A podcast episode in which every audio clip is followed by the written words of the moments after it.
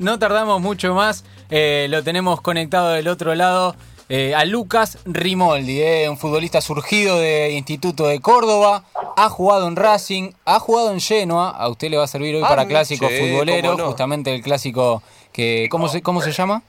Eh, uy, me espere, espere, espere. Eh, en el Genoa Sampdoria va a estar. De la lanterna. Ahí está, bueno. Eh, así que con una, con una gran carrera que nos va a poder contar aquí en Ataque Futbolero. Lucas, ¿cómo andás? Buenas noches.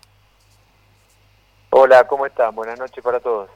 Bueno, ¿en qué momento te agarramos ahora? ¿Por, por comer o todavía no?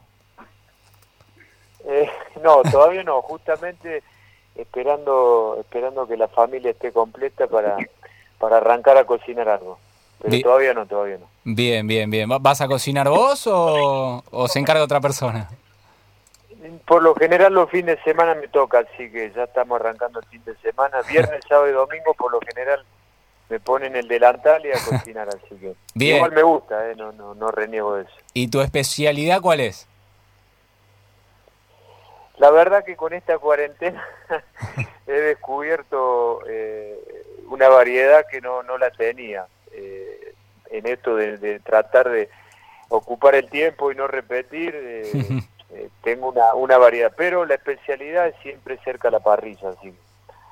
Bien, bien, me, me gusta, ¿eh? Eh, estaría bueno comer un, un asado de, de Lucas Rimoldi, cordo- Un chinchupam. cor- cordobés aparte, imagino que va acompañado de Fernet. Y el fernecito después sí, siempre un, un- un digestivo es bueno. Siempre un digestivo es bueno. eh, es- En- es entonces, la- lo toma, la- lo toma solo, Luca, entonces, el Fernet, si es digestivo. Si, si le agrega... Sí, si por le- ahí, viste, cuando uno está, está un poquito un poquito más tranqui, sí, sí. No, no, pero siempre una una medida una medida acorde a, estar en la familia, no nada nada de exceso. Bien, bien. Eh, si no me equivoco, dejaste, colgaste los botines, mejor dicho, hará más o menos eh, seis años. Eh, ¿Nos podés contar hoy en día a qué te estás dedicando, qué estás haciendo? Sí, sí, bueno, terminé, decidí dar por terminada mi carrera eh, cuando cumplía 35. Eh, la verdad que quizás podría haberse estirado un poquito más, pues realmente me, me sentía bien físicamente como para continuar. Pero bueno, no, no, no se dieron las condiciones en cuanto a, me tocó llegar a, a un instituto demasiado golpeado, con muchas, Mm. con mucha falencia en cuanto a, a la parte económica, muy lastimado con, con, con la gente. La verdad que, que me tocó vivir un, un año difícil, mi último año. De hecho, tenía un contrato de un año más y bueno, decidí priorizar otra otra cosa en mi vida. Sentía que, que ya ese mal momento no tenía ganas de pasarlo porque yo debuté en instituto en el año 97 Sí. y habían pasado casi 20 años y, y era, era estar en lo mismo, volver a pasar lo mismo que, que ya había pasado y la verdad que a pesar de que el físico estaba bien, la cabeza me, decía que, que buscar otra tranquilidad y bueno, eh, por eso di por concluida la carrera. Y, y a- aquí en, en, en Ataque Futbolero, por eso decíamos los de Génova, que me preguntaba Germán, tenemos una sección los días eh, viernes que es sobre clásicos. Y yo veo que jugaste en instituto y en talleres. Te quiero preguntar cómo, cómo fue ese, ese salto, si te jugó una mala pasada en la calle, porque es difícil pasar de, un equipo al clásico rival. ¿Cómo lo llevaste vos en aquel momento cuando te tocó de ir de una vereda a la otra? Bueno, eh, yo creo que ese fue el detonante para, para vivir el mal momento que me tocó vivir en, en- en la época de- del retiro. Acá en Córdoba, por lo general, eh, se siente bastante, bastante más. Si bien los clásicos en todos lados del- del mundo a nadie le gusta eh, que un jugador pase de, de una vereda a la otra, pero bueno, eh, la gente, el hincha, no entiende que, que siempre y de por vida esto va a ser un trabajo. Yo no elegí a propósito ir de instituto a talleres, sino que las circunstancias profesionales me llevaron a, a pasar de instituto a talleres porque porque mi contrato en instituto finalizaba, ya había estado casi cuatro años en el club, con un ascenso, eh, obviamente cuestiones normales de, de, las negociaciones, mi contrato finalizaba y bueno, en ese momento talleres se fijó en mí, eh, Taller estaba en primera división, era una, una buena posibilidad deportiva para mí porque recién ya había jugado casi cinco temporadas en, la B Nacional y en primera con Instituto, pero seguía siendo un pibe de 21 años. Entonces me tocó cruzarme de vereda eh, y bueno, y eso fue lo que a mi regreso a Instituto, pues la verdad que eh, después de casi 18 años de carrera, la, la idea era siempre tratar de, retirarme en Córdoba, en alguno de los dos equipos que, que creo que, que hice una, una, una, buena prestación y, y, creo que dejé cosas buenas. Pero bueno, la gente de instituto no me lo hizo sentir así, entonces eso fue un poco lo que lo que me cansó en cuanto a lo que te contaba recién y decidí decidí retirarme. Bien, bien. Y en cuanto a la gente, tuviste que sufrir algo porque recién eh, hablaste de los clubes, pero también eh, el que el hincha promedio es bastante, diciéndolo mal y pronto, termo en Argentina. Y, y, has tenido problemas capaz en la calle o, con algún hincha yendo a, no sé si alguna vez has, ido a ver a, alguno de los dos equipos a la cancha. No, mira, hoy por hoy, la verdad que, bueno, de hecho, cuando estaba en actividad, eh, creo que acá en Córdoba tengo un, un respeto y un reconocimiento importante. Eh, si bien soy un, un ex jugador de un perfil muy bajo, ya de jugador era de perfil muy bajo, le esquivaba mucho a, a, todo lo que era notas. Si bien hoy está magnificado muchísimo por todo el tema de redes sociales, yo me acuerdo eh, cuando a mí me tocó debutar, eh, era una, una noticia espectacular que debutaba cumpliendo, justo me tocó debutar el día de mi cumpleaños, debutaba con, con 16 años, eh, imagínate que eso para un jugador de hoy sería tapa de todos los diarios, eh, saldrían todos los 10 millones de seguidores en todos lados, y a mí salió una notita, me acuerdo en, el diario, una, un recuadro. insignificante, claro. Entonces, eh, eso, viste, pasa, pasa, pasa a segundo plano en cuanto al reconocimiento. Acá me, me tocó vivir, que fue lo que, lo que te contaba recién, no particularmente en la calle, sino bueno, veníamos de, una rachita negativa eh, en ese campeonato de, del 2014-2015 de la B Nacional. Y bueno, eh, aguantando por ahí buenos partidos, eh, tenía buenos partidos y el hincha siempre, sí, pero eso de talleres, sí, pero una puteadita en la cancha. Eso lo, lo, toleré perfecto hasta el día este de, que mm.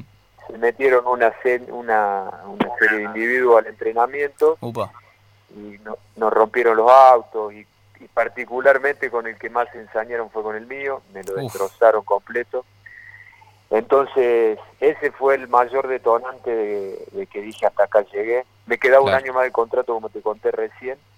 Pero yo dije, si tengo que pasar esto a los 35 años, eh, ya no tenía ganas. Si me hubiera, lo pasé eh, a los 20, lo pasé porque también pasé varias apretadas de, hincha y eso, ya lo pasé. Entonces a los 35 ya no tenía ganas de pasarlo.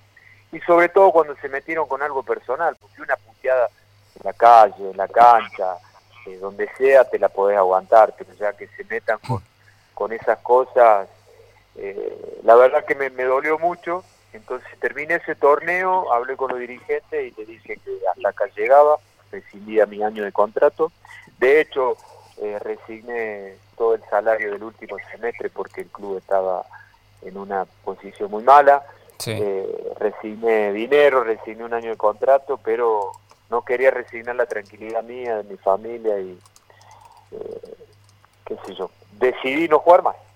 Claro, está, perfecto con todo lo que contás, está, más que más que perfecto. Te comento, Lucas, eh, obviamente por cuestiones protocolares somos dos eh, personas nada más acá en el estudio de la radio, pero desde el teléfono están Agustín Comiso y Martín Dallago que te van a hacer algunas preguntas. Ningún problema. Lucas, siguiendo un poco con este tema, yo te quería consultar acerca de si vos crees que esto, que te rompan el auto, cosas así extrafutbolísticas, pasan solo en Argentina, teniendo en cuenta que vos jugaste en Italia, jugaste en Grecia, y por qué crees que pasa. Mira, eh, yo te cuento, eh, me tocó vivir también en Italia una, una, un episodio también con los hinchas, eh, habíamos tenido eh, un, un, inicio de torneo muy bueno y después, bueno, normal, los, los, equipos de fútbol tienen altibajos, también tuvimos un bajón, pero fue un, una apretada, digamos, cara a cara, una puteada cara a cara. Yo creo que acá en Argentina, y lo sé porque en algún otro momento también me pasó, eh, somos una sociedad demasiado sufrida y demasiado eh, agresiva, entonces pensamos, pensamos, digo pensamos porque a veces también uno se equivoca, eh, piensan que mientras más violento sea o mientras más agresivo sea, por ahí la cosa va a ser mejor o va a tomar mayor magnitud. Yo creo que pasa más en Argentina porque porque todo el mundo sabe que acá somos demasiado fanáticos. Esto de, de no tolerar que un jugador de, instituto, como en mi caso, eh, se vaya a otro equipo eh, sin, sin pensar de que, o, sin, sin hacerlo a propósito. ¿ves? No toleramos que por ahí el rival, como se dice, no es el enemigo. Entonces, yo creo que pasa en todo el mundo, a tu pregunta hoy, pasa en todo el mundo porque me ha pasado vivirlo en Italia, eh, pero quizá acá, al, estar demasiado eh, lastimado, demasiada, por ahí pasando tantas cosas mal en nuestro país, creemos que mientras más agredamos, mientras más violentos seamos, las cosas va a ser mejor. Yo creo que, sobre todo con el fútbol, porque pierden de vista que es un deporte. Eh, en el básquet yo nunca escuché que le rompan el auto a un jugador porque perdió tres partidos seguidos. En, los deportes individuales menos. Yo creo que tiene mucho que ver eh, con la sociedad futbolera sobre todo, eh, que piensan que mientras más violentos sean, la cosa va a ser va a ser mejor. ¿viste? Yo creo que nunca vi que un equipo gane porque el fin de semana anterior le rompió el auto o le pegaron a un jugador. Y siguiendo un poco con tu carrera, vos después de Talleres pasaste a Racing y hace poco subiste una foto a Instagram, eh, una foto que dice Los Ángeles de capa y pusiste con este equipo que se venga el que quiera. ¿Podés contarnos un poco más? O sea, ¿por qué esa frase? ¿Qué, qué sensación te generaba ese equipo? ¿Te genera? Mira, te cuento una cosa, pues, porque con Racing tengo una, una cuestión eh, personal. De chico no fui hincha y no soy hincha de ningún equipo de Argentina ni del mundo, nunca. Eh, de hecho, mi hijito, mi hijo tiene nueve años eh, y es, muy hincha de boca. y no puede creer cómo yo nunca fui hincha de ningún equipo, me dice papá, ¿por qué no? pero con, con Racing me pasó algo muy muy personal. Porque primero la llegada a Racing eh, fue bastante difícil en cuanto a que eh, en ese momento nosotros estábamos en primera división con Talleres peleando para no descender y se tiró el campeonato, los contratos eran hasta el 30 de junio y bueno, la promoción en ese tiempo se jugaba los primeros días de julio. Entonces eh, la gente Racing sabía que mi contrato terminaba el 30 de junio y me prohibían jugar la promoción con talleres eh, por riesgo a lesión. Entonces yo dije que no había ningún tipo de, chance que no jugara la promoción. Eh, entonces del lado de los dirigentes Racing me dijeron que bueno, que eh, peligraba mi llegada a Racing. Si yo jugaba la promoción ellos por ahí iban a buscar otra opción de jugador. En ese momento y de cabeza dura que era, con 22 años, eh, le dije que bueno, que no me importaba, pero yo la promoción iba a jugarla sí o sí, y que a partir de eh, la, última promoción fue creo que el 12, entre el 10 y el 12 de julio, yo le dije a los dirigentes que yo el 13 de julio estaba en Buenos Aires entrenando con el plantel. Y me decía, no, pero si te lesionas, qué sé yo. Bueno, la cuestión es que jugué la promoción, nos salvamos el descenso, terminamos de jugar el domingo el partido y el mismo domingo a la noche me tomé un micro, viajé a Buenos Aires para firmar el contrato con Racing, o sea, no tuve ni, prácticamente ni descanso. Y ese mismo y ese mismo lunes me presentaron al plantel que ya estaba para, para arrancar la pretemporada. Y nada, obviamente llegaba como un jugador que ya había tenido, en ese tiempo ya creo que había jugado más de 100 partidos, eh, pero no me conocía mucha gente, ¿viste? Le había hecho un lindo gol a Racing en ese torneo, eh, pero no me conocía mucha gente, entonces eh, Racing llegué y había ya muchas, muchos jugadores de nombre, venía de, habían quedado algunos campeones del 2001, eh, entonces con Racing tengo, tengo un cariño especial porque creo que tuve, tuve un gran año, de hecho, si hubiera sido por mí, me hubiera quedado algún año más en Racing, pero bueno, la gente que en ese momento me manejaba optó por, por otra por otra decisión. Y bueno por eso es que siempre lo de Racing eh, fue algo particular porque en ese equipo que de esa foto que decís y ves los jugadores que hay estaba Galdame de selección chilena Mirose de selección chilena Milito de selección argentina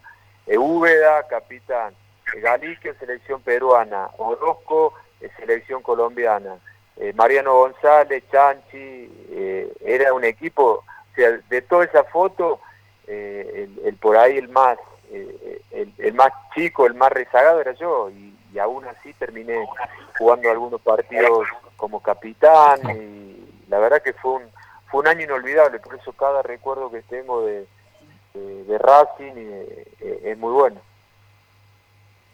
Lucas, ¿cómo estás? Te saluda Martín Dallago. Eh, hablas de este gran equipo de Racing con grandes nombres y había dos muy importantes para la historia de Racing, como Diego Milito y Lisandro López.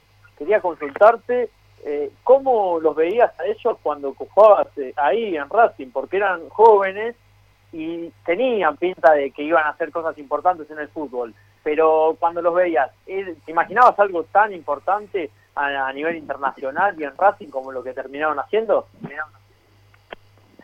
Mira, eh, el tema de, Diego y de Lisandro, en ese, en, ese primer semestre que a mí me toca llegar a Racing, eh, con Capa, eh, Lisandro estaba en el plantel, pero Ángel decide separarlo del plantel y mandarlo a, entrenar con reserva.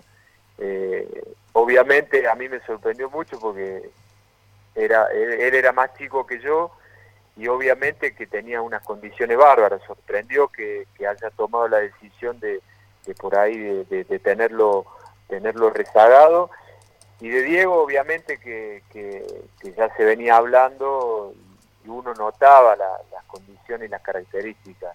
Obviamente eh, la magnitud de los jugadores hasta que no terminan de explotar eh, si bien e-, ese año Diego tenía 24 años y yo cumplía 23, o sea, éramos todavía jóvenes, no sabíamos si íbamos a, explotar al máximo o por ahí después cada uno. Pero el tema de Lisandro sí me sorprendió hasta que después, bueno, llega el Pato Filiol y el Pipi Guaín en el segundo semestre, vuelve Lisandro con, con el plantel y bueno, ahí, ahí tuvo un despegue mucho más importante eh, que después se consagró el de su despegue, después al año próximo, eh, que la, rompió toda. Pero obviamente que no hay que ser, no hay que ser muy o, un mago o un adivino para ver los, jugadores que, que tienen por ahí una evolución mayor y que sobre todas las cosas, yo siempre rescato, sobre todo de Diego, que me tocó compartir después en Génova también eh, varios años y, de hecho tenemos una amistad, uno, uno ve cuando, cuando en esto se dedican al 110% todos los días, eh, no es casualidad, llegan y, sobrepasan los límites. Estamos hablando con Lucas Rimoldi, muy interesante, interesante charla, perdón. Eh, cuando hablabas de instituto, tus comienzos, que debutaste con, con 16 años, Creo que para esa época puede ser, vos, me, contestarás si es así, eh, te habían llamado para disputar el Mundial Sub-17 con Argentina, tuviste una charla particular con Peckerman, ¿puede ser?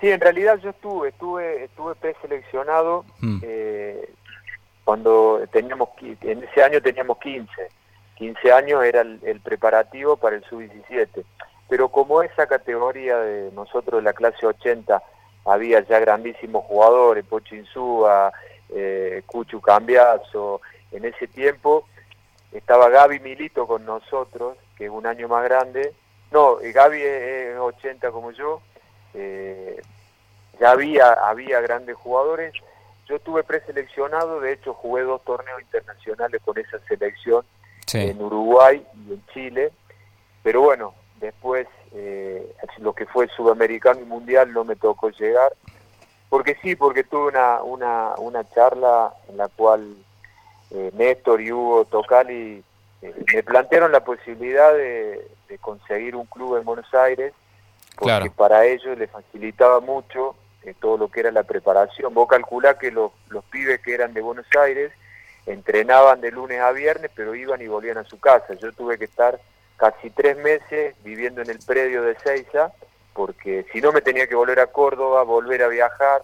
Entonces, eh, ellos me recomendaron que, tratara de... Pero en ese tiempo yo todavía no había ni debutado en primera, no tenía representante, no tenía nada, entonces eh, estaba, estaba en inferiores de instituto. Eh, y bueno, la cuestión es que quizás si hubiera estado en, un equipo de Buenos Aires... Claro, tal cual me hubiera tocado, porque la, la verdad que, estaba muy bien considerado, de hecho estuve, estuve viviendo casi tres meses en el predio eh, con 15 años y, bueno, después solo me tocó participar en, dos torneos, eh, uno en Maldonado, Uruguay y otro en Chile. Y yendo un poquito para Italia, como te contaba antes los clásicos, hoy justamente eh, vamos a contar la historia del clásico este de Génova con, con, Sampdoria. Y te quería preguntar porque hablaste de los ultras, ¿sí? Eh, ¿cómo, se vivía ese, ese derby? Eh, vos tuviste una temporada en Génova. ¿Cómo, se vive el derby allá? Porque uno acá está acostumbrado a la previa, a la gente yendo a la cancha, eh, mucho tiempo antes, después el partido. Allá, como es, según lo que tenemos entendido, es más como una fiesta regional, digamos, que se vive el día, el día mismo del encuentro. Sí, yo en realidad en Génova estuve en tres etapas. En la primera etapa eh, yo fui seis meses después que Diego, Diego llegó al inicio del torneo, eh, al finalizar un torneo, y yo llegué al inicio del nuevo torneo. O sea, Diego fue, Diego Milito fue seis meses antes, y a mí me tocó llegar al inicio del torneo. Tuve tres etapas, tuve eh, todo ese año que logramos el ascenso y después, bueno, eh, descubrieron por ahí una maniobra rara del presidente y nos, tocó descender, nos descendieron a la tercera división y arrancamos menos nueve puntos. Yo en ese tiempo me volví a quedar en Génova jugando en, tercera división seis meses y después, bueno, decidí venir a Colón a préstamo seis meses. Después volví a Génova cuando el equipo ya había ascendido de tercera a segunda. Volví a estar un semestre ahí y fui a préstamo a otro equipo de Italia. Después me tocó volver a Génova porque tenía contrato.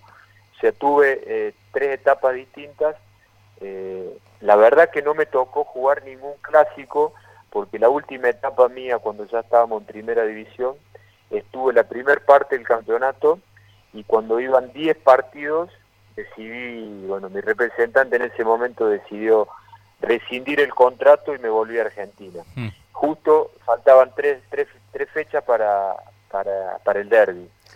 Te digo la verdad, todo lo que es lo que son derby clásico, partido importante, eh, se viven como eso, como una fiesta, como sobre todo Génova. Eh, Génova es un equipo al estilo sudamericano, es, eh, su hinchada es muy seguidora. Nosotros todos los años, a mí me tocó hacer tres pretemporadas, las tres pretemporadas se hacen en Austria, porque por el clima, por las montañas, es un clima de verano, pero no tan caluroso como en Italia. Entonces, calcula que nosotros en pretemporada a los partidos amistosos iban 3.000 hinchas, 4.000 hinchas, 5.000 ah, hinchas de Italia, Austria, para solo ver los amistosos. Ni te digo, estando ahí en la ciudad, eh, todos los entrenamientos de lunes a viernes, la cancha llena, es una gente muy pasional. A diferencia por ahí de Sandoria, que Sandoria es un equipo por ahí un poco más frío con su hincha. Mientras la cosa va bien, son más seguidores, cuando la cosa no va tan bien, eh, en cambio, Génova es un equipo de los nuestros, sufrido, y la gente va y va. Génova es el Racing, yo siempre lo digo, Génova es el Racing de, de, Italia, porque es impresionante la gente que tiene, es impresionante el seguimiento que tiene, y es, por eso son dos, mi corazón está dividido en dos, en, Génova y Racing, porque realmente eh, lo veo muy parecido en cuanto a, a lo que le transmiten al jugador. Claro. Lucas, eh, estando en Genoa, creo que en un momento también llega el 8 La Bestia al club. Y te quería preguntar, eh, teniendo en cuenta, nada, el desarrollo de la carrera que tuvo el Pocho, eh, es, es, un chico bastante travieso en el ámbito extrafutbolístico. quería preguntar si ya de momento era así o si fue algo que, que se fue dando con el correr del tiempo. Sí, con Pocho me tocó compartir una pretemporada. A él lo traen cuando, cuando el equipo asciende a Serie A. Eh, lo traen lo traen al Pocho. Eh, creo que en ese tiempo tenía 18, 19 años. Eh, era jovencito. Solo compartimos la pretemporada porque porque cuando dan la noticia del descenso, obviamente el club tenía que comprarlo, pagarlo, entonces se desprendió de todos los jugadores que, o sea, que tenían un gasto grande pero sí tengo tengo anécdotas tengo algunas anécdotas siempre obviamente que, que ya en, ese en ese corto tiempo que él había tenido en primera ya se notaba que era que era un fuera de serie pero bueno eh, por lo menos con nosotros en ese momento sufrió bastante eh, era su primer salida del país por ahí era un poquito eh, no como es hoy era un poquito más más introvertido, era, era por ahí un poquito más callado. Eh, de hecho, tenemos varias anécdotas, tengo, por ahí algunos, algunos VHS viejo de, de filmadora de, de, ese tiempo y la verdad compartimos esa pretemporada, eh, hicimos por ahí una, una linda amistad que después Tenemos tiempo, Lucas, para escuchar alguna. me parece que se está cortando un poco la señal, no sé. no se escucha, no se escucha bien. No, quizá no se escuche bien. Si hay No estamos en un horario todavía para contar eh, ese estilo de anécdotas.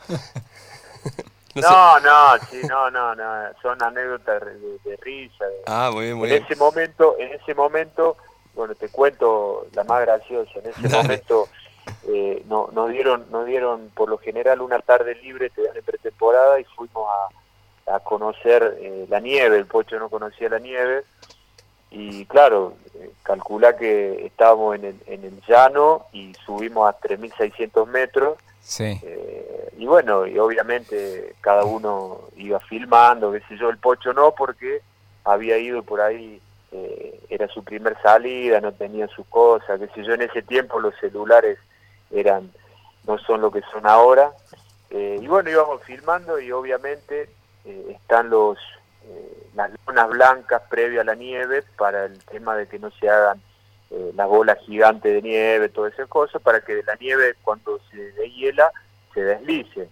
Mm. Y bueno, íbamos subiendo y estaban las lonas blancas y el pocho desesperado discutiendo que eso ya era nieve y, era la lona, ¿viste? Entonces lo tenemos filmado todo lo... Encima ese plantel era todo un plantel de, de gente grande, éramos solamente cuatro jugadores menores de 25, todos los demás eran arriba de 30. Entonces se comió una boludeada terrible. tengo un archivo prohibido, lo tengo guardado, pero no, no, no, no va a salir a la luz. Muy bien, muy bien. Está bien. Porque aparte el pocho ahora pasa de Cerdeña a Maldiva, de Maldiva a San Tropez, tiene un nivel muy... Es un celebrity.